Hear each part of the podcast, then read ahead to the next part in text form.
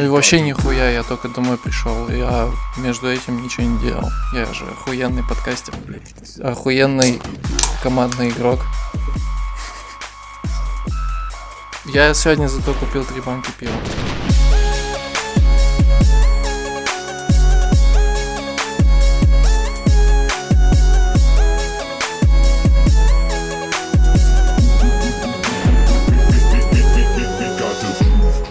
Меня, кстати, нормально слышно?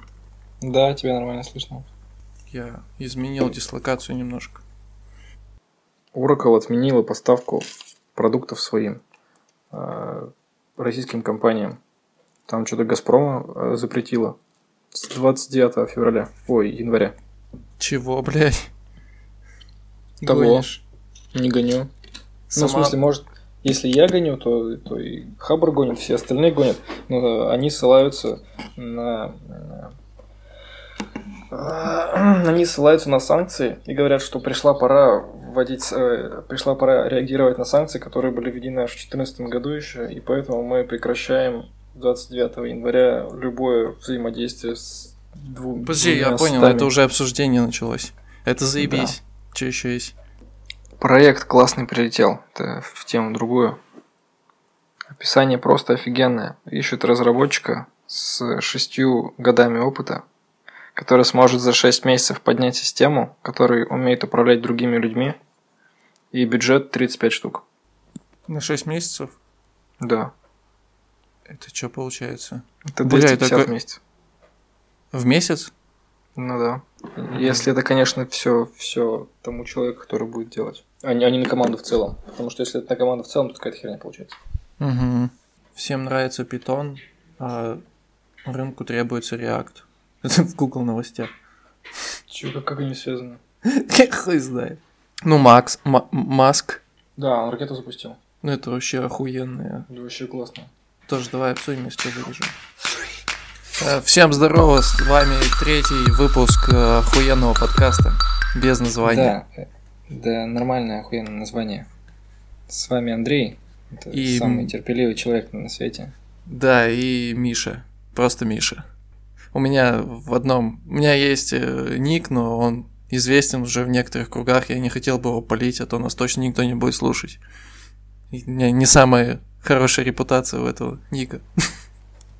Ладно, забудем. Итак, Миша, с чего мы сегодня начнем? Ну, давай начнем с твоих новостей, как обычно, потому что у меня их нет.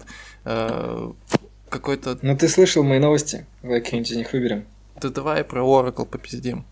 Про Oracle победим, отлично. Oracle объявил о том, что они прекращают сотрудничество с российскими компаниями, начиная с 29 что ли января. Причем в числе компаний достаточно большие, очень большие. Газпром, Роснефть, Лукойл и Сургутнефтегаз. Там, там Oracle пользуется. Э, Oracle-то везде пользуется, ты чё? Тут процентное соотношение идет. Представлено за 17 год. 25% в России работают на Oracle. Не в смысле на Oracle, на компанию э, используют СУБД Oracle. Так вот, Михаил, что вы таки думаете об этом? Так я, хочу, вам. я хочу понять, что значит ограничил. Это значит, цитирую, что компания Oracle 29 января 2018 года прекратила сотрудничество с российскими предприятиями, внесенных в санкционный список. 283 компании с директивой номер 4 секториальных санкций от 12 сентября 2014 года. С указанной датой Oracle отказывается проводить любые сделки с этими компаниями, в том числе продление изменений и обновление действующих контрактов. А, ну понятно. Ну, короче, типа, существующие договора, они остаются, ну, в принципе, это логично, да. Мне вот интересно, у них вот, ну, что у Oracle, да? У Oracle э, база данных это, наверное, один из самых таких популярных продуктов, мне кажется, в, по крайней мере, в российском enterprise, так скажем. У них там есть всякие еще BI штуки и прочее, прочее, но база данных это, мне кажется, основное. СУБД точнее. И вот, насколько я помню, там лицензия не по времени. Хотя хер его знает. В смысле не по времени? На по- пожизненно, что ли? По-моему, да. Ну, бля, там, короче, у них стопудово есть несколько видов лицензирования. Я вот точно знаю, что там есть э, вариации, типа, есть лицензия, зависящая от количества ядер процессора, ну, либо от процессоров, ну, скорее всего, от ядер. Есть лицензия, зависящая от количества пользователей. Вот. А вот по времени, как идут ограничения, ну хуй его знает, короче. То есть, в принципе, если у вас сейчас будет, ну, система какая-то у вас разработана, она может работать только на Oracle, я вам очень соболезную, потому что вы Oracle уже никуда не поставите новую компанию, у которой его нету. Поэтому... Тут написано, кстати, что в санкционный список, если ты, конечно же, имеешь в виду этот запрет, то тут сказано, что именно 283 компании, то есть я полагаю, что для каких-нибудь маленьких-то компаний они, может быть, еще и будут работать, но э, для больших, которых введены санкции, скорее всего, нет. Я этот список на самом деле не видел, я только по нему сотку знаю небольшую. И не знаю, распространяются ли эти санкции вообще, в принципе, на какие-то маленькие компании. То есть могу ли я пойти к ним на сайт и, и заказать у них что-нибудь.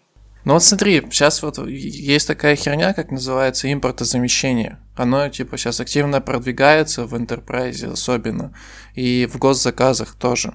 И сейчас в госзаказах, насколько я понимаю, указывается, что софт должен быть либо российского производства, либо, грубо говоря, open source хотя бы. В принципе, это только возможно для России, это немножко так еще подтолкнет сферу к развитию каких-то написанию своих систем. Ну, Postgres никто не отменял. В принципе, очень популярная такая херня. Базы данных. А лучше писать вообще независимо. Продукты, которые не зависят от СУБД. Ну, я не так давно, как это летом, наверное, видел статью на Хабре о том, Э, ребята рассказывали, как же правильно писать э, систему на базе. То есть я сам в базу логику никогда не закладывал практически. Знаю, что такие подходы есть, и э, с одной стороны они как бы говорят, что раз у вас лежат рядом данные, которые вы можете сразу же взять, не ходя в базу, и вы можете сразу же ответить чем-нибудь тому, кто вас запрашивает, то а чё, а чё бы зачем Зачем вам еще настраивать сервер приложений рядом, рядом с базой? Делайте все в базе. Определенные плюсы, конечно же, есть. Скорее всего, они где-то даже уместны. Но лично мне не совсем понятно, как можно нормально а, проводить разработку непосредственно на базе. Потому что как ты, как ты будешь мержить э, исходники? У меня есть истории от знакомых, э, которые рассказывали, как они замечательно обновляли пакет. Я думаю, тоже слышал, Люда.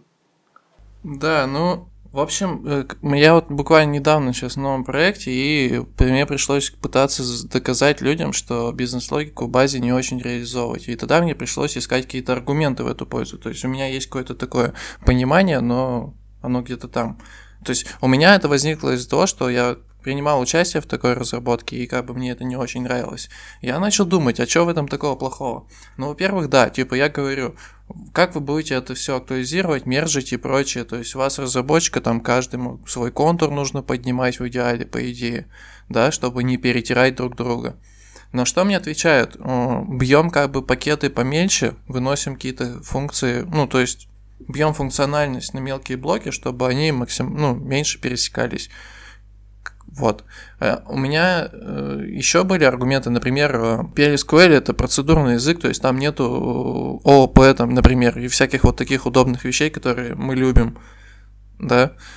То есть э, там есть вещи, которые, ну, грубо говоря, код все равно будет не таким высокоуровневым, так скажем, да, но это, наверное, так же, как и в Go, то есть там тоже ничего такого сложного нет, и он типа заточен по какие-то такие штуки, где не нужно ничего выдумывать, какую-то сложную архитектуру.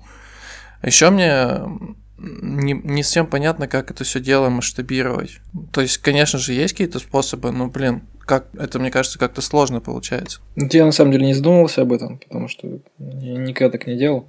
Про масштабирование хороший вопрос. Не знаю. Тоже не знаю, а как-то думать на самом деле в эту тему очень-очень не хочется. Ну, вот и все. Ну, короче, что, Oracle ну и хер с ним.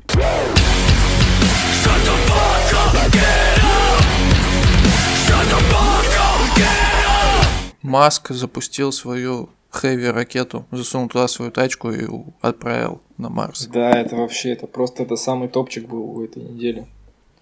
Маск отлично. А, кстати, когда он на неделе запустил? Я просто, я в понедельник, по-моему, смотрел. Или во Шест... Шестого. Я сегодня вот буквально смотрел видос посадки этих ступеней дополнительных.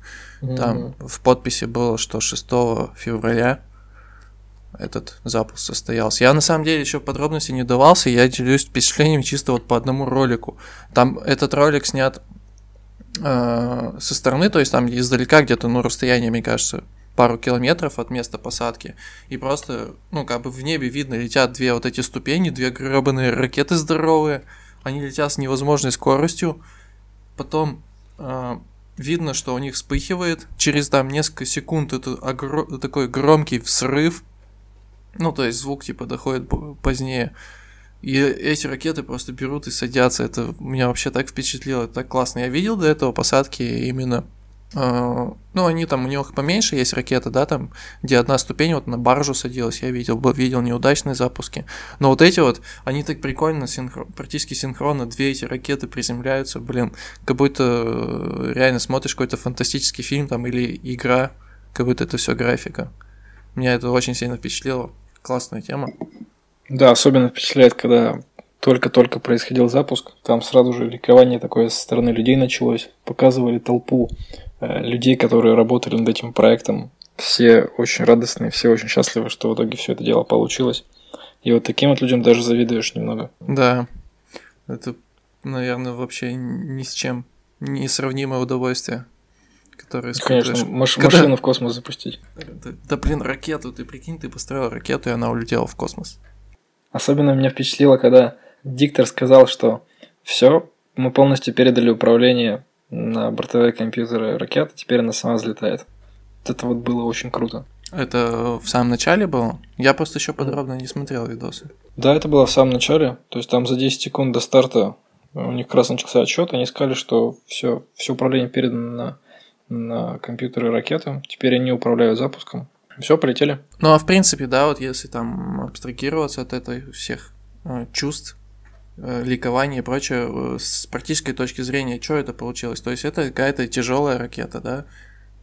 Супер тяжелая, у которой там, как это называется? Ну, можно сказать, грузоподъемность, да, большая, полезная нагрузка. Mm-hmm. То есть в, в этом, да, весь прикол, или как? На самом деле, я по приколу тебе не подскажу. Я за этим не очень сильно слежу, Потому что, ну просто потому что я об этом узнаю, как правило, только по факту. Когда в Твиттере приходит какая-нибудь какая-нибудь новость о том, что еще одну ракету запустили или еще один э, взлет отодвинули. Или что-то еще упало, взорвалось, только вот по таким вот новостям я узнаю. И чем конкретно эта ракета лучше остальных, я тебе сейчас, к сожалению, не скажу, потому mm что я не знаю понял. об этом. Ну, все понятно. Ничего ты не знаешь. Ну ладно, Ничего Илон Маск еще это огнеметы продает. Да, он сказал, что огнеметы уже кончились, кстати. Он сказал, что спустя что-то буквально, как бы не соврать, но очень, очень короткое время закончились огнеметы. Ну да, там что-то 3000, да, их было. Причем он еще огнетушительный продавал, огнетушители не закончились. Кому нужен огнетушитель, когда есть огнемет? И вот не поджаришь. И вот он, типа, сказал, что ну, обещал положить э, в заказ всем по огнетушителю бесплатно. Там еще была такая тема, что э, сложно в некоторые страны ввести штуку, на которой написано огнемет, и он решил... Просто потому, что написано огнемет, то есть если я... Э, а, кстати, в какие страны? Я не знаю, там не уточняется, но, в общем, с этим возникли проблемы, и вот Маск э, там предложил два варианта, как обойти эту проблему. Одним из вариантов был э, написать не огнемет на коробке. Но он, он, он так и сделал. То есть теперь это не огнемет. Надо бы узнать, какие страны, и интересно просто.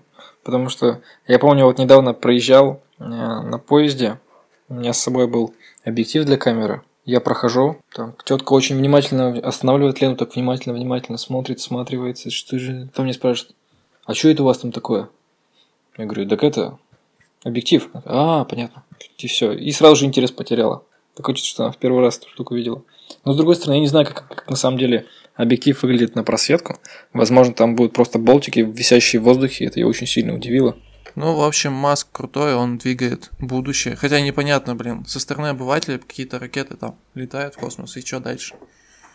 Но я так понимаю, все равно он молодец. Ну, кто-то должен этим заниматься. Да. Но он еще при этом и бабло рубит, я так понимаю. То есть у него вообще все неплохо. Слушай, не у него ли убыток там был какой-то дикий? О, кстати, не знаю. Но на, на огнеметах, я так понял, он там за несколько часов что-то порядка несколько миллионов долларов заработал просто. Так-то бизнес-идея хорошая, считай. Э, строишь ракету, пиаришь себя, а потом продаешь огнеметы и зарабатываешь на этом. Окупаешь ракету. План, да, такой?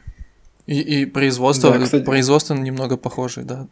Да, я видел э, из сопла ракеты, когда вылетало пламя, оно было очень большое, огромное. Я даже не представляю, как, насколько там должно быть жарко, чтобы все это летело. Так, э, ну что, идем дальше. Есть еще новость старенькая. Чувак выложил на Хабар статью с описанием того, как он получил доступ к базе дипломов на каком-то государственном сайте, применив элементарную SQL-инъекцию. То есть он просто сидел, ковырялся э, в сайте, в сайтике, решил там вставить кавычку. С этого все начинается обычно. И, собственно, развил эту тему себе, видимо, на голову. То есть зря. И э, получил таки доступ полный к базе данных. Причем, по-моему, даже и пароли получил админские, что-то такое. Тут важно то, что он э, побоялся признаваться в этом напрямую в куда нужно, то есть там полицию или еще куда-то. Ну, гру- грубо говоря, заявлять, что он нашел а, уязвимость и поделиться с разработчиками либо с хозяевами сайта, что он нашел эту уязвимость, пожалуйста, поправьте. Потому что, насколько я понял, были уже прецеденты, когда люди также это делали, то есть какие-то добрые хакеры находили уязвимости, говорили об этом владельцам сайтов, а им сшили статью после этого. Вот, и очень интересно, что с этим человеком в итоге будет, то есть он выложил статью на Хабре, я так понимаю, все равно об этом все узнают. Тем более это еще вызвало такой резонанс большой. То есть если бы он просто там отправил бы данные, не раскрывая это все, а куда нужно, то это, наверное, бы все тихо прошло. Наверное, он так себя решил обезопасить как раз. Ну вот ты сам бы как поступил? Вот нашел ты SQL инъекцию. Я уверен, что находил ее не раз. Закрыл бы Нашел сайт. ты ее. Закрыл, в смысле, положил бы? Или- Нет, в смысле, Или- вкладку закрыл бы. И уехал из страны. Да нет, ну почему? То есть от того, что я там куда-то отправил кавычку и еще никаких данных не получил.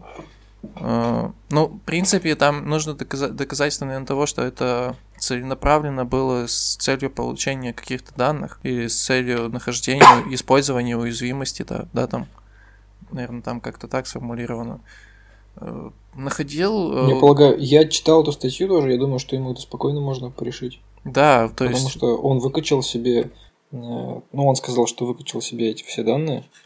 В комментариях, конечно, сразу полез- полезли предположения, там, что был э, хонипот какой-нибудь, что это все подстроено, и что парень, ты отписывайся здесь, ну, как, как раз в месяц хотя бы, чтобы мы знали о твоем состоянии. Поэтому я, я бы тоже на самом деле закрыл сайт. Ну, на самом деле, я вот часто говорю, да, вот до прочтения... Я тоже так сейчас говорю. До прочтения что- этой статьи я, наверное, бы не... На самом деле, вот когда я ее прочитал и начал там э, читать как раз комментарии, у меня вот э, что-то такое, наверное, изменилось в сознании. Э, я до этого как бы к этому так серьезно не относился, да и новости такие не читал особо. А вот когда прочитал вот эту тему, что там рассказывали, что люди людей сажают за это, даже когда у них благие намерения, то, блин, ну как-то не хочется попадаться какие бы у тебя там не были намерения. То есть, либо юзайте VPN, либо не, лезьте туда, куда не надо. Вот.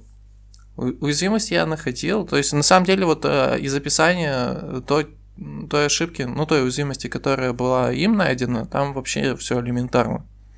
То есть, э, возникает очень большой вопрос к разработчикам этой системы. Но зная, как это все, как эта кухня примерно изнутри встроена, да, все вот эти госзаказы, их реализация и прочее, то это не так уж и удивительно, что не всегда уделяется должное внимание качеству системы, ее безопасности. И это на самом деле очень плохо. То есть, э, ну, там, блядь, люди просто хранятся вся информация на вас. Там не только дипломы, там фамилия, там снился, по-моему, были, еще что-то. Снился, Вот, кстати, что можно сделать с э, моей фамилией Снилсон? Мне просто чисто интересно так. снился, можно тебя зарегистрировать э, в пенсионный фонд какой-нибудь. Правда, придется подделать подпись, наверное, скорее всего, но это не проблема.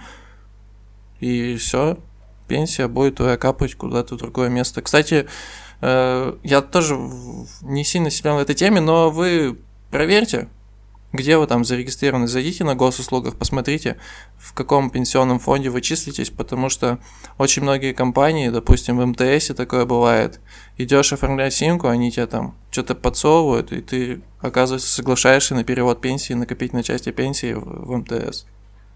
Что, серьезно? Да. Обалдеть. Я не пойду больше в МТС. Ну, зависит от тарифов. Может, у них тарифы перекроют мою пенсию. Ну, скидка 50 рублей перекроет. До пенсии дожить еще на. Кстати, да, если я не доживу до пенсии, они получат что-нибудь интересное?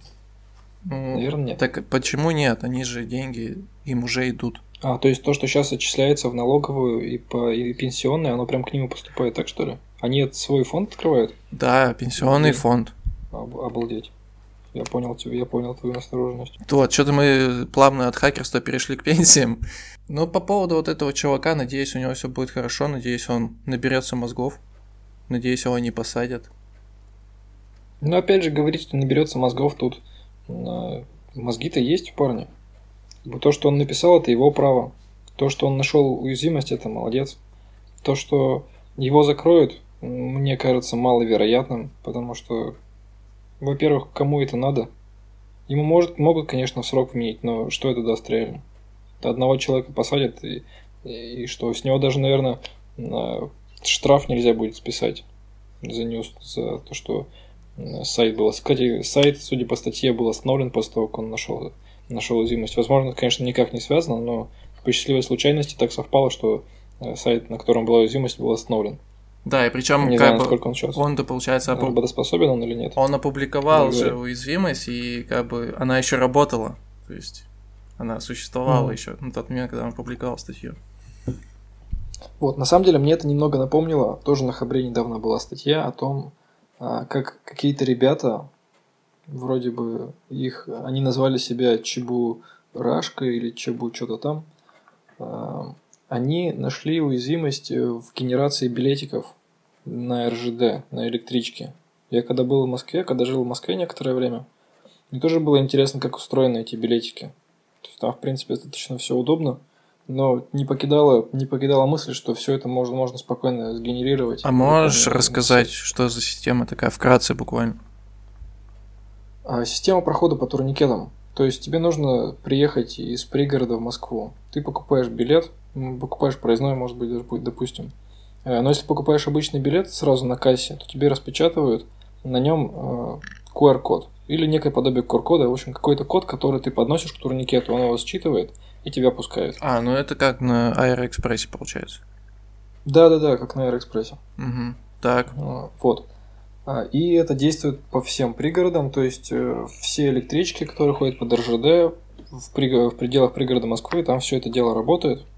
И, соответственно, согласно статье ребят, они выложили, по-моему, все, кроме, кроме реально работающих исходных кодов. То есть они детально описали алгоритм генерации, сказали, что исходники выкладывать не будут, потому что, а, ну, потому что не будут. Э, Хотят быть э, честными и хорошими. Вот. Сама, сам детальный алгоритм генерации всего этого дела я не помню, но примерно, примерно там было так, что каждый день меняется какое-то уникальное число, на основе которого можно а, печатать билетики. То есть вам достаточно один раз кататься, а обратно вы уже можете ехать бесплатно. Но с- сама суть статьи была не в этом. Они, эти ребята, они сказали, что они пошли э, к что там, в РЖД пошли или к компании, которая сделала для, это, для этого, для РЖД всю эту систему. И их И послали сказали, что, нахуй. ребят, вот...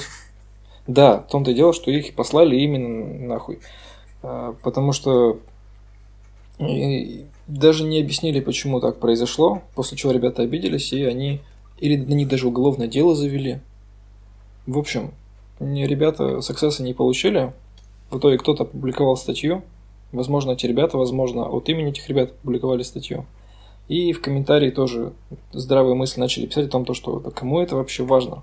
То, что один человек а, напечатает себе билетик, это погода особо сильно не изменит, потому что стоимость билетов давно, давно уже включена стоимость зайцев и всех остальных. К тому же, те ребята, которые прыгают через заборы, там, э, если ты не был ни разу в пригороде, или кто-то еще не был в пригороде, там, когда подъезжаешь к станции, вокруг, собственно, забор, который обойти не... Можно, по-моему, обойти, если очень-очень долго идти. Но, может, обычно ребята через него просто перелазят, или перепрыгивают, или где-нибудь пролазят. В общем, обойти эту тему можно. И вопрос очень большой, станут ли эти ребята вместо того, чтобы прыгать, покупать какой-то сомнительный, даже если не покупать, просто печатать дома, вырезать все это дело ради того, чтобы сэкономить 50 рублей на поездке. Ну, это А, им сказали, что это несерьезно, и заморачиваться-то, конечно, никто не будет. Чтобы обновить всю эту систему, я даже не представляю, сколько необходимо времени и затрат, как материальных, а, так и чисто духовных, чтобы потом еще надо будет осветить, конечно же, все это дело. Ну, то есть надо просто приложение телефон сделать, чтобы нажимаешь кнопку, тебе билет сгенерировался. Да, они, они показывали, что у них есть приложение на телефоне, которое тоже работает, но суть-то в том, что иногда еще ходят кондукторы по вагону, которые проверяют у вас билетики. Даже если у вас приложение есть, они могут те технически, они могут вас словить и сказать, что а ей так делать нельзя. Ну и в принципе подделка билетов это, насколько помню, уголовное преступление.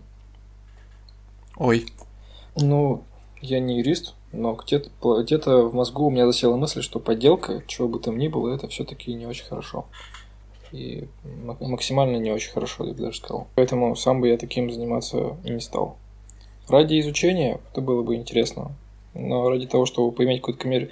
коммерческую выгоду, во-первых, ее здесь не поимеешь никак. Будешь продавать билеты на, на 10% дешевле, что ли. Ну, это, ну, это же бред. Так что все подобные темы я обычно стараюсь решать через участие в КТФ, то есть там оттачивать свои навыки исследовательские. И меня это вполне устраивает. О, а расскажи, ты мне скидывал ссылку на какой-то чемпионат новый открывается онлайн. Расскажи про него. Да, я тебе скидывал ссылку на чемпионат, который называется NeoQuest. Если честно, я в нем, по-моему, дальше первого задания никогда не проходил. Я в нем участвовал всего лишь раза два. И как-то более-менее успешно в КТФ я начал участвовать э, в прошлом году еще, еще в мою бытность студентом, когда были студенческие олимпиады по КТФ, я занял пятое место среди студентов. Это уже был финал студенческой олимпиады по КТФу. РУКТФ, да, наверное? Это, это был не ну это был студенческий РУКТФ, то есть это не, не настоящий РУКТФ, который гораздо гораздо мощнее. Я, он, он проходил в те же самые дни, я видел отчеты с него. Это было просто нечто. Там настолько все запарились. Там, по-моему, даже надо было искать ключи в, знаешь, детские ванны, в которых набира... которые набирают э, разноцветные пластиковые шарики. Представляешь себе такое? Не то чтобы ванные, там, дети играют просто, куча шариков, в него садишь ребенка, он там шариком кидает кого-нибудь. Представил? Фиг с ним, давай скажу, что представил. В общем, там надо было ключ найти. То есть там не только нужно было исследовать и защищать свои информационные системы, но и необходимо было по разным точкам, так скажем, бегать и искать ключи. О, это прикольно. Мне бы очень хотелось, да, мне бы вообще было очень интересно э, поучаствовать э, хоть раз в нормальном РУКТФе, потому что в том, что я участвовал, это было, конечно, круто. И, кстати, на отборочных, я похвастаюсь, на отборочных я занял первое место. Вроде бы, да. Да. И на, на, на финале я, к сожалению, занял пятое место, а с пятое место уже ничего не давали. Там, по-моему, за первое место давали 30 тысяч вроде бы. Могу врать, но, по-моему, какой-то денежный приз был. Достаточно неплохой. Я на КТФ ездил один раз, э, тоже студентом, когда был причем мы ездили на Урал КТФ Йобург, э, и там, возможно, через неделю. Ну, мы, в общем, я для меня это был вообще первый раз, я там ничего особо звезд неба не хватало, то есть это была такая поездка, посмотреть, что это вообще такое, нам хотели рассказать, показать. В общем, на Урал КТФ съездили, там что-то попытались сделать, у нас не очень-то получилось. А, и потом, либо в те же выходные, либо рядом где-то проходил РУ КТФ, а как раз э, с Урал КТФ можно было попасть на РУ КТФ. Мы на РУКТФ тоже поехали, и так вот там набирали команду этих э, наблюдателей. Вот, и я типа в команде наблюдателей участвовал в РУКТФе. Ну там тоже особо ничего не получилось. Я помню одну из уязвимость нашел, честно, мы даже флаг почти заработали. Но в итоге, по-моему, даже... То есть уязвимость мы нашли, а что дальше делать с ней непонятно. Ну, реально, там первый раз, там, что такое флаг? Я даже не понимал, что такое флаг. Как его вообще захватывать. И вот тогда, кстати, не было вот такого, что какие-то еще движухи типа энкаунтера либо дозора, ну то есть что еще надо куда-то двигаться по каким-то точкам. Там все было только на компьютере. Вот, но зато там потом проводилось... Э, я, кстати, так и не понимаю, откуда у нас взялось. То есть у нас были полноценные пропуски на эту РУКТФ, команда наблюдателей. И потом автопати там было, и там был боулинг. И были соревнования по боулингу. И вот я в боулинге занял первое место, и мне дали наушники. Вот. Нифига ты даешь. Вот, я выиграл наушники Я, на кстати, вспомнил, что, что перед этим, перед э, КТФ, на который я ездил, там был первый день, на котором все встречались, знакомились, и тоже были некоторые движухи. И не помню, был ли там лазер так, но что-то связанное с лазерами там точно было. Там э, обучали, как скрывать замки, настоящие замки. То есть там тебе давали набор отмычек и рассказывали. Не обучали? Надо было просто вскрыть. Надо было просто вскрыть замок. Ну, неважно, там был, там был замок, был набор отмычек, тебе нужно было вскрыть замок. Это было... Вот такие движухи мне на самом деле очень сильно понравились. Я, к сожалению, в них сам не поучаствовал, потому что мне нужно было работать. Да, я торжественно поехал в отель и работал удаленно. Да, работа зло. Да не говори. Ну, мне вот эта вот тема напомнила, что такого, знаешь, хакера, такого классического. Сериал есть, это Мистер Робот, там Каспер такого хакера. Он тоже там умеет взламывать замки. Такой аутист. Мне вот интересно, как можно на руку ТФ попасть. Сейчас я почитаю. Подожди, я думал, что Рук ТФ это студенческая игра. Урал КТФ студенческая. Ура, такие Рук ТФ Да. тоже. Ну, я, по крайней мере, так считал. И все еще считаю. Ты меня, видимо, сейчас переубедишь. Написано, да, что, что российский студенческий КТФ. Ну, есть же, есть же не студенческий, наверное. Проходит команда, состоявшая, состоящих полностью из студентов или выпускников, закончивших вуз после 01.09.17. А, ну то есть, ты, ты не можешь быть выпускник следующего года, понятно, ну, да? только выпустился, да. Пре- предыдущего. Да, это жаль. А есть какие-нибудь, которые, которые не для студентов? Я не знаю, у меня знакомство со всей этой темой там и закончилось. То есть я одержал победу в боулинге, выиграл наушники. Причем там еще давали двое наушников, я их должен был кому-то передать. В итоге они все у меня остались. То есть я увез с КТФ три пары наушников. Так вот, расскажи про этот. То есть э, какой-то, как называется, который вот сейчас проходит онлайн? Онлайн называется NeoQuest. Вот, и то есть там не, не нужно никуда ехать, ты можешь спокойно поучаствовать. Сидя вот сейчас за компом, собрать команду, допустим. Да, отборочный онлайн-этап, он, собственно, ну то и онлайн, чтобы быть онлайн. А, это только отборочный и- онлайн? Я, ну, наверное, да, я, я не уверен, что я смогу пройти на, на оффлайн вариант, потому что это, ну, там реально спецы собираются. Я же вообще в этой теме никаким образом не варюсь. Я Ну, вот такая же история, вот точно так, так же мы поехали на CTF тогда, ничего, собственно, не поймали, но было безумно интересно, это вообще классно. То есть, если у вас вдруг э, заинтересовала эта тема, регистрируйтесь, участвуйте, не пожалеете уж точно. Да, это гарантирую. К тому же в марте на самом деле набирается очень много движух, которые, которые будут проходить. Я сейчас проверю, когда будет проходить DUMP, но точно в марте будет, во-первых, NeoQuest, во-вторых, в марте будет гугловый Hash Code. Я не помню, когда проходит Google Code Jam. Сейчас я узнаю. Он в апреле, видимо. Регистрация открывается 6 марта. Тоже в марте, в апреле начинается вся самая движуха сочная, которую, которую мы так давно ждали. И, собственно, DUMP. Кстати, для тех, кто не знает, дамп, ты знаешь, что такое дамп? Нет, без понятия вообще. Это тусовка, которая проходит в Екатеринбурге вот уже сейчас с 2012 года. Организует ее itpeople.ru. И это очень хорошая, э, очень хорошая конференция. Я на ней был в 2015 году. Я посетил несколько секций, в том числе мобильную разработку, посетил секцию, связанную с базами, с тестированием. Там был чувак, который занимается разработкой Postgres, даже не из России приезжал, рассказывал.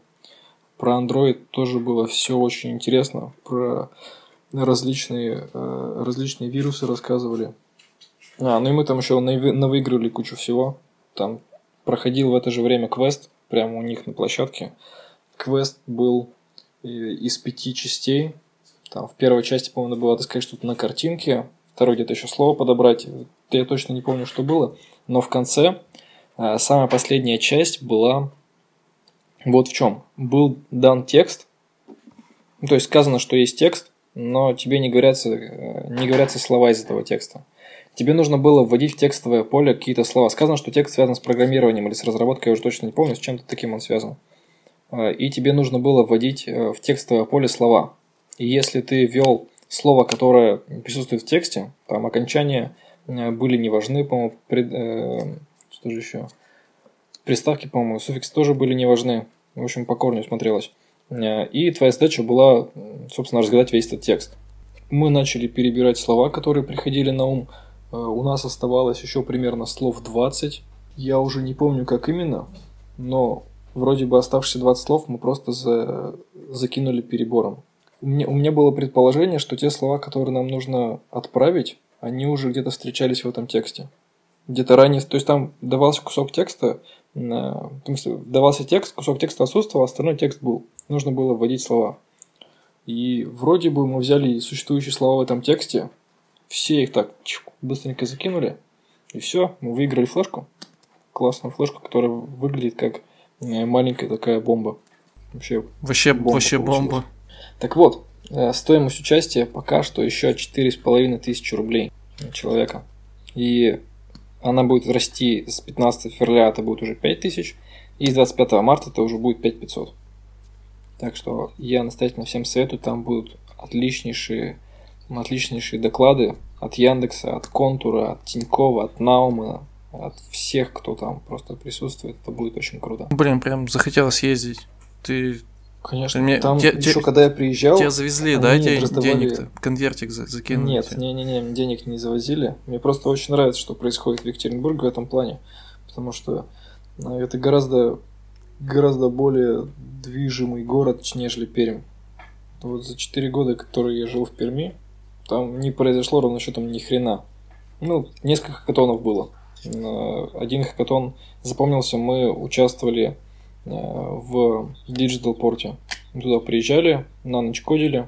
Причем мы накодили э, под Android, под который ни разу до этого не писали. Там как раз вышла, то ли как раз вышла новая операционка, то ли э, Google зарелизил свой материал дизайн недавно, и мы вдохновленные этой идеей что-то по-быстрому накидали и даже заняли какое-то место, выиграли у Дом.ру специальные призы. Хакатоны были интересны, а так, чтобы какие-то значимые конференции, я не помню, чтобы в Перми такое проводилось, хотя в Екатеринбурге такое происходит постоянно. Э, в этом плане в Екатеринбурге гораздо больше движех. Тот же самый ACM, который проводится в Екатеринбурге. Конечно же, в прошлом в прошлых годах в Перми тоже был отборочный тур, но это все равно не то. Ну, да. ACM, конференции, РУКТ, все происходит именно здесь. Всем нужно сюда переезжать как можно скорее. А в Москве, наверное, еще больше всего. Питере. Не, в Питере, наверное, да? Хотел бы еще в Питере побывать, подольше побывать, потому что я там был, бывал, как правило, проездом на несколько дней, тоже по соревнованиям. И, ну, это очень классный город. Там бы мне хотелось побывать. Ладно, что-то мы отвлеклись, давай еще какую-нибудь тему поболтаем. Давай. Э, разработчикам нравится Python, а работодателям нужен JavaScript. Что значит хотят JavaScript? Ну, в общем, типа... Давайте, давайте раскроем эту тему. В общем, суть в чем? Э, какой-то опрос проводился кадровым агентством, которое называется Hacker Rank. Странное название. Я знаю такое. Ну, тем не менее. Э, и тут говорится, что большинству разработчиков, то есть людям интересно изучать. У них есть навык на питоне, допустим, да. А работодателям нужен JavaScript, причем JavaScript чаще еще и какая-то его конкретная часть, то есть э, какой-то конкретная библиотека какая-то, либо фреймворк. И тут, конечно же, самый популярный это React. 37% работодателей требуют React, а обладает им только 19% разработчиков.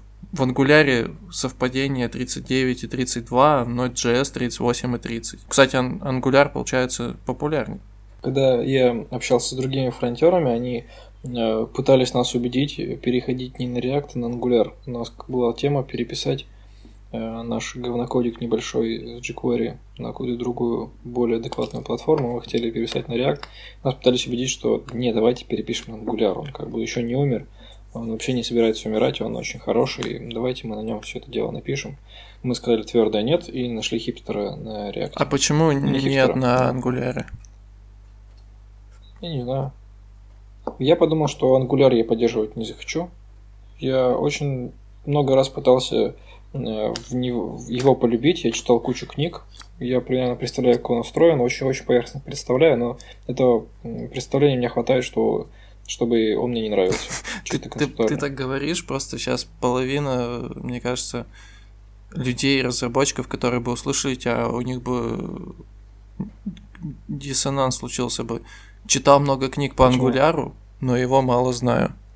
Обычно говорят, что я прочитал три статьи, ну, я, плане, я знаю Angular. В том плане, что я его на больших проектах не использовал, поэтому я его знаю мало. Он, как, прочитать книгу это любой дурак сможет. Я тебе кучу книг сейчас прочитаю и скажу, что я все из них знаю. Но мы же, мы же говорим сейчас о реальных каких-то знаниях, о реальном опыте, а не о том, то, что я прочитал еще одну статью и теперь торжественно прибавляющий 50 долларов по часовой зарплате. Ну, знаешь, вот э, некоторые книжки написаны так, что их реально можно прочитать и там буквально немножко попрактиковавшись, просто иметь уже такой ну, очень неплохой уровень. Потому что ведь, э, мне кажется, на самом деле э, часто происходит так, что люди вообще мало что-то читают, мало что-то вникают. Вот это как раз и есть проблема реакта, что ты там можешь прочитать э, туториал на офсайте, сильно не разбираться, как оно там что работает, и просто садиться и начинать фигачить.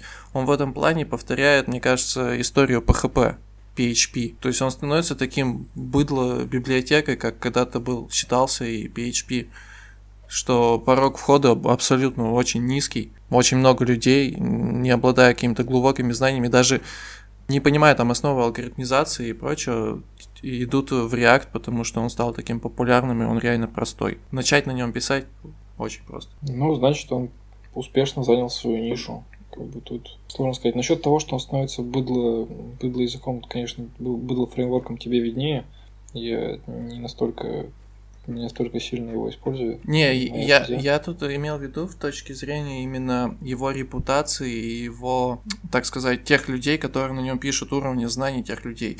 То есть то, что на нем легко писать, привлекает в него там разработчиков неопытных, у которых э, принципе опыта мало, да, неопытных разработчиков, у которых мало опыта, блядь охуенно выразился. В общем, суть в том, что на нем э, пишут люди, начинающие писать. И складывается такое впечатление, что в общей массе на реакте пишут именно как раз новички. С PHP, мне кажется, такая же была проблема. То есть а когда, когда новички начинают на чем-то писать, не вникая, они начинают говнокодить. Ну вот я на самом деле ни, ни разу не писал на PHP. Ты писал? В школе. Там еще, по-моему, пятый только зарелизился. Или даже четвертый. Я максимум, что делал, это конфиги правил, когда что-то там PHP-шное разворачивал. И все. Не, не было реальной потребности. Когда я начинал писать, это сначала был, были плюсы, потом это был Python.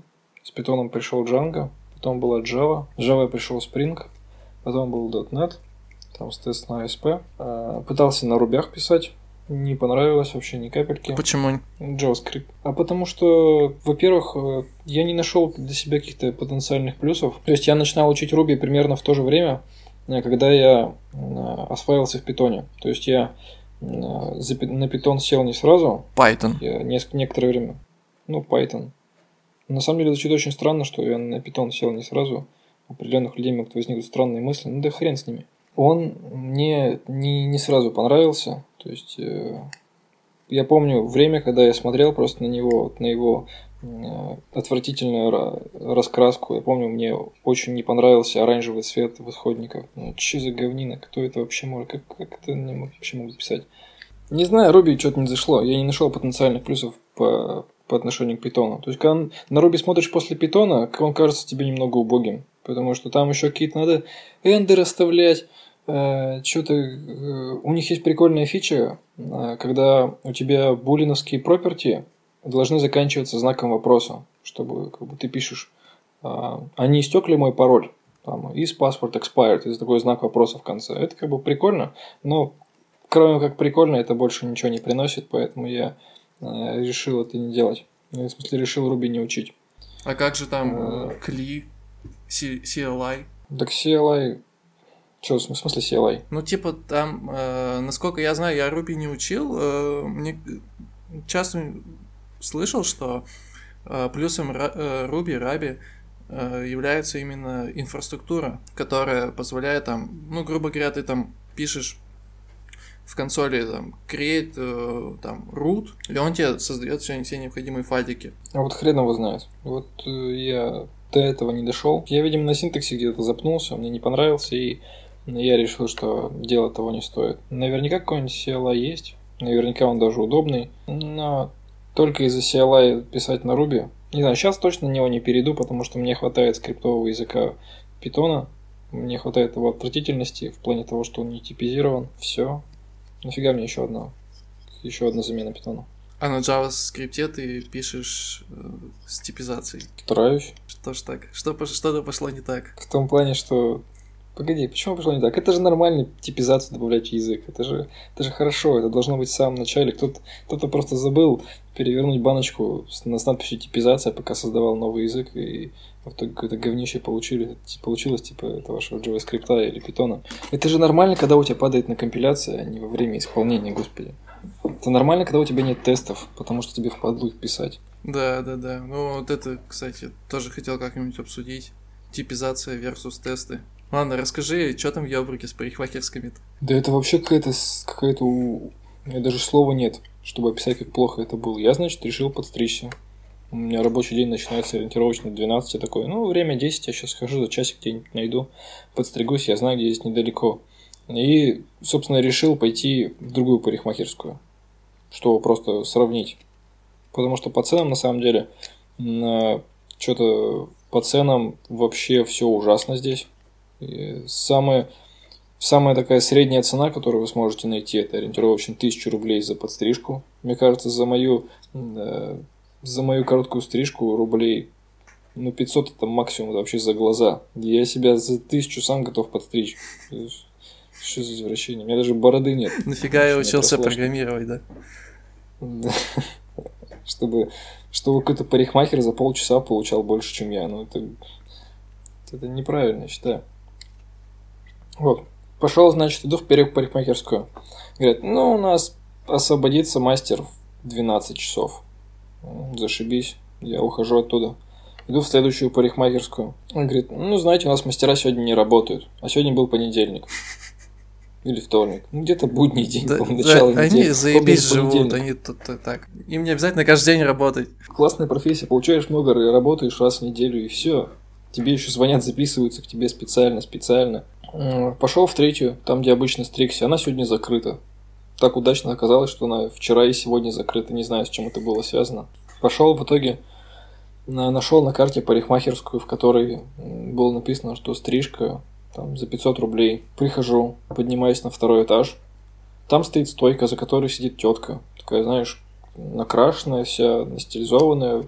В воздухе витают духи, такие дорогие. Я смотрю на нее, говорю, а мастера свободны? Вот теперь она смотрит на меня как на дебила и говорит, какие мастера? Подстричь? Она говорит, мы вообще-то такие услуги не то чтобы не оказываем, но у нас есть одна женщина, я могу ее позвать. Говорю, ну хорошо, позовите. Она уходит. Я в это время открываю, собственно, их прескурант. Первая цена, которую я вижу, это 4000 рублей. Вторая цена, которую я вижу, 10 тысяч рублей. Такой думаю, ну зашибись, сейчас я оставлю тут. Ну, хоть подстригут нормально, наверное. Выходит тетка какая-то, смотрит на меня, говорит, подстригаться? Я говорю, да, подстригаться по записи? Нет, не по записи. Ну ладно, давайте я подстригу. Я объявление еще показываю в 2GIS говорю, это ваше объявление? -то? Потому что я, я, может, ошибся, может, я пришел не туда, вы только скажите, мне бы подстричься только. Я не хочу здесь составлять до хрена денег. Она говорит, да, да, это мое объявление. Все, раздевайтесь, присаживайтесь. Я раздеваюсь, присаживаюсь. В это время разговариваю с теткой, которая сидит и всех встречает гостей. Оказывается, у них раньше была здесь парикмахерская, сейчас здесь какой-то супер модный салон. У них была парикмахерская, и там работало два парикмахера. Но теперь они переехали куда-то. Как мне сказали, что переехали и основали свой бабершоп. Я сказал, что да-да, давайте мне, конечно же, его адрес. Я туда обязательно схожу в следующий раз, чтобы вас не беспокоить. Э, сижу, жду. В это время, конечно же, выходят стилисты, мужчины, женщины. Какие-то лаки покупают дорогущие, что-то там еще заказывают, какие-то шутят на свои непонятные мне темы. Э, мне, в смысле, простому обывателю. Ну, в итоге все закончилось хорошо, я, я подождал минут 15, меня тетка-то все, говорит, пойдемте, села, ну, в смысле, сел, сел, она говорит... Нет, я не стал ее стричь. Вот сел, она говорит, а вы студент? Говорю, нет, знаете, уже не студент, к сожалению. Говорит, м-м, жалко. Просто у меня вот э, э, типа, обычным людям стрижка 100 рублей, ой, 100 рублей, стрижка 1000 рублей, знакомым 750, а студентам скидка 500 рублей. Э, говорит, ну, раз уж вы по объявлению пришли, вы сегодня можете быть студентом. Такой, о, спасибо вам большое. Вот меня как студента подстригли за 500 рублей. Я не знаю, что-то... Когда я был студентом, меня стригли за 300 рублей. Это было нормально. Как-то все очень сильно дороже. Зато я теперь могу говорить, что я подстригался в салоне. Кстати, салон классный. То есть там все очень так чистенько, светло, когда проходил, там даже у них своя сцена есть, на этой сцене стоял мужик и рассказывал, как правильно заплетать какую-то там невесту на манекене показывал, все остальные так смотрят на него с открытыми ртами, ну так вот заплетают там куча-куча манекенов голов с волосами, они постоянно их заплетают, расчесывают, переплетают. В общем, рай и раздолье для подобных людей. Понятно. Ну, в, Но в- это уже в общем, не техническая тема. в общем, скоро стричься будет дорого, да? Надо переквалифицироваться. Так вот, Михаил, раз уж мы затронули эту замечательную тему, расскажите мне, э, почему вы столько времени работаете разработчиком, как вам до сих пор это не надоело? Или, может быть, надоело, но у вас э, есть стержень внутри, который позволяет вам держаться на плаву и по-прежнему выдавать качественные э, решения и продукты, выводить на рынок. Качественные. И как же... Да подожди, не перебивайте. Продолжаем. Э, И э, как же вам... Нравится ли вам все еще работать на, на какой-то, в какой-то компании? На, на дядю ты хотел сказать. Да, на дядю нравится ли вам работать на дядю? Это популярное высказывание, типа, надо завязывать, работать на дядю. И ходить на тренинги, и просвещаться, и открывать свое дело. Нет, вкладываться. Да, инвестировать. Это самое правильное. Если у вас есть э, много денег, вы можете себе пакет акций собрать и правильно перераспределять деньги между ними. Это будет очень выгодно. Но у меня нет, к сожалению, большого количества денег, поэтому я выкручиваюсь как могу. Так чего? Давайте отвечайте на вопрос. А, так, блин, я не знаю, я ничего другого не пробовал, не умею. То есть, э, в принципе, были когда-то какие-то мысли там попробовать уйти во фриланс, например. Всегда были мысли попробовать что-то сделать свое, но идеи никакой которая бы заслуживала внимания, не возникало. То есть в какой... Понятно? Ну, в общем, я такой человек. То есть э, мне, видимо, не суждено делать что-то свое, потому что, как ты сказал в прошлом выпуске, э, что чтобы сделать нужно что-то свое, нужно как бы не пробовать, не думать, а просто идти в бой. Тут э, я, наверное, соглашусь, потому что иначе можно никогда ничего не начать делать. И вот со мной, наверное, такое происходит. Я это принял. э, я не откладываю, не, точнее, не ставлю крест на той возможности, что я когда-нибудь что-нибудь свое сделаю, что у меня какая-нибудь идея там посетит. Вот. Во фриланс почему не ухожу? Э, потому что я как-то, мне лень, я очкую. То есть, э, какой плюс вообще работы в компании? Это стабильность. То есть, ты сидишь, не пукаешь. Блять, что, за сленг? Ну хуй с ним. Короче, сидишь, не напрягаешься, тебе э, платят зарплату, то есть ты можешь вообще пл- плохо работать, тебя все не уволят. Я, мне кажется, что я хорошо работаю, и в принципе я расту, то есть у меня все еще есть какое-то развитие, я вижу, куда мне развиваться можно, то есть я не считаю, что это какая-то стагнация, что я там где-то застрял и все это топчусь на месте. Э, Такой, такой период был, он был в э, самой пер... на самой первой моей работе, где я дольше всего проработал, это компания Прогноз. Вот. э, То есть там уже под конец все это превратилось в рутину. Но тем не менее, даже там у меня появились потом какие-то возможности, то есть меня повысили до тим лида, грубо говоря. Я уже там что-то для себя новое начал откры- находить, открывать. По зарплате я еще не понял, какой предел. Грубо говоря, то, те деньги, которые я получаю сейчас, я, мне их э, в данном этапе хватает. Конечно, всегда хочется больше. Грубо говоря, даже сейчас на фрилансе я не уверен, что я смог бы столько же получать, уделяя этому уже столько времени. Ну, по крайней мере, на первых этапах. С другой стороны, вот эта мысль в голове, что сейчас подзаработать, обеспечить себе там какую-то подушку и попробовать идти во фриланс, э, такая идея есть. Ну, и, грубо говоря, пойти по такому пути, да, что у меня есть от друзей success story так называемые, что они выходили во фриланс, находили себе там постоянных заказчиков, начинали уже с ними постоянно работать, открывали какую-то свою маленькую компанию, нанимали себе людей, начинали это дело уже, грубо говоря, просто организовывать. Ну и грамотно организованное предприятие, оно, как говорится, не требует участия начальника, что доход уже может превращаться в какой-то даже пассивный, можно сказать. Я не экономист, там, понимаю, что, наверное, этот термин не совсем правильно здесь, но тем не менее. Типа не очень сильно париться, а бабло уже какое-то иметь постоянное. Я не думаю, что нас будут слушать экономисты, так что ты можешь любые термины на самом деле использовать, мне они слух не особо режут. Да, ну и вот, о чем я там Да хуй знает. Говорю, лениво, очково. И какой-то перфекционист внутри сидит, который не позволяет себе взять что-нибудь, придумать и пойти это просто начать их херачить. Я всегда нахожу какие-то причины, почему это не сработает. Было пару раз такое, что какая-то идея посещала там, начинаешь ее конкретно там продумывать, э, что да как, там что-то заморачиваться, а потом оказывается там через месяц или через два выходит уже такой продукт, причем реально новый там на рынке. Фиг знает, как такое происходит вообще почему мои идеи кто-то крадет постоянно. Вот, а по поводу интересности работы, ну, мне интересно. То есть, э, это все зависит от проекта на самом деле. Сейчас я в данный момент, недавно, не так давно устроился в новую компанию, работаю полностью над новым проектом. Ситуация тут, конечно, вообще интересная, но самое главное в этом всем, что проект новый, что я там практически стою у истоков, причем один, и роль у меня такая тоже глобальная в этом проекте. Ну, один с точки зрения разработчика, разработки. Вот. И э, видится у этого проекта какое-то дальнейшее развитие активное. Вот. И как бы, не знаю, то есть тоже интересно. Ну и плюс еще ко всему этому, для того, чтобы было не скучно, я просто ушел во фронтенд. Во фронтенде не заскучаешь. Тут э, постоянно какие-то новые движухи, что-то меняется, все активно развивается. Во фронтенде очень сложно, во фронтенде очень, очень весело. Э, постоянно какие-то споры, срачи везде, кругом.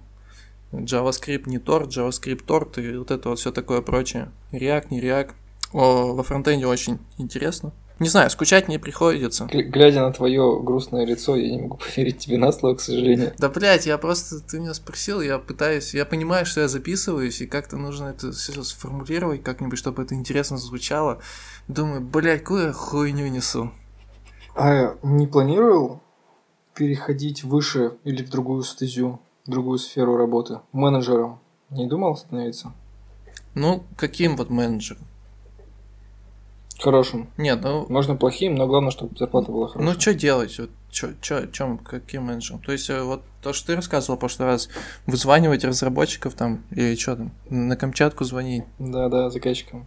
Не, я... Ну, не, это, это не, не настолько, не настолько маленьких, э, не настолько маленьким менеджером, там, глобально управлять, продолжать управлять командой, э, встречи проводить 15 раз на дню на которых вы будете э, какие-нибудь фичи необходимые для бизнеса выяснять?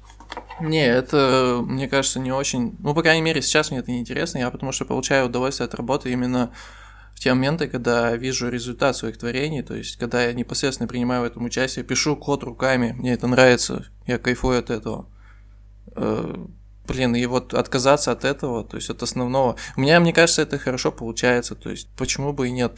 А быть менеджером просто там спрашивать у одних, передавать другим, быть такой таким прокси между разработкой и бизнесом, как-то, не знаю. Меня нервов не хватит. Я всех нахуй буду слать. Ты же сейчас э, прокси между, что получается, между разработкой и машиной. Ну, системой. мне это нравится. Мне это нравится. Тем более, э, ну, то есть на текущем этапе я уже какие-то организационные моменты могу на себя брать, там, ну, типа тимлит, все дела. Но на самом деле, перед текущей методологией, методологией разработки от тимлида не особо-то и требуется что. То есть это нужно быть наставником просто. А всяких организационных моментов не так уж и много возникает. Ну, в плане, что хороший менеджер, если есть, то у тимлида задач, которые непосредственно не связаны с разработкой, не так уж и много возникает. Так что меня все устраивает. Менеджером не хочу быть в пизду. Неинтересно. Ну, отлично. Давайте на этой прекрасной ноте будем закругляться. Я считаю, что мы достаточно хорошо сегодня поболтали. Скажешь что-нибудь напоследок нашим многоуважаемым зрителям, слушателям? Делайте то, что вам нравится. Развивайтесь. Ну хотя вот не учите Python, учите JavaScript, даже если он вам не нравится. Проще работу будет найти. И ракеты в космос запускайте. И Oracle не ставьте.